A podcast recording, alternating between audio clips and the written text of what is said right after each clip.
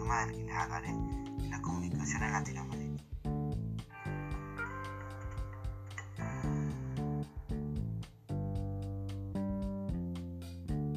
Desarrollo. América Latina está atravesada por múltiples redes de comunicación comunitaria. Basta pensar en la Asociación Latinoamericana de Educación Radiofónica. Esta red nació en 1972 está conformada por 117 radios afiliadas y 200 vinculadas.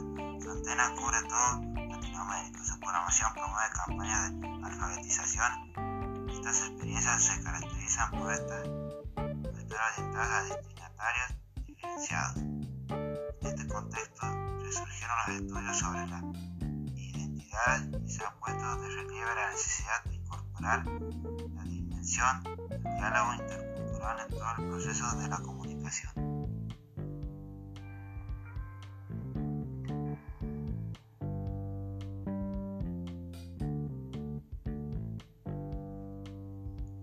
Conclusión, mi opinión es que esto fue para bien porque resurgieron las redes y salieron muchas cosas buenas en Latinoamérica.